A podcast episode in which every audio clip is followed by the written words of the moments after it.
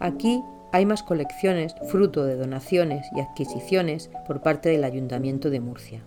Una de juguetes, otra con los bocetos de Pedro Flores para el santuario de la Fuensanta. La última de las incorporaciones es el busto de Esteve Mora, detrás de ti a la izquierda, una obra del escultor Juan Dorado Brisa, que fue donada por los descendientes del médico y filántropo murciano. Y te damos dos ejemplos más de elementos patrimoniales que fueron concebidos para una ubicación diferente y que hoy exponemos en el museo. Si caminas hacia el ventanal que da al huerto Cadenas, verás la maquinaria original del reloj de la casa consistorial, con la esfera que se asomó durante años a la glorieta. Y a tu derecha, un retablo de la Virgen de la Fuensanta con niños cantores, de madera estofada y policromada, tallada por Antonio Campillo en 1957 para el Colegio de Huérfanos de Espinardo.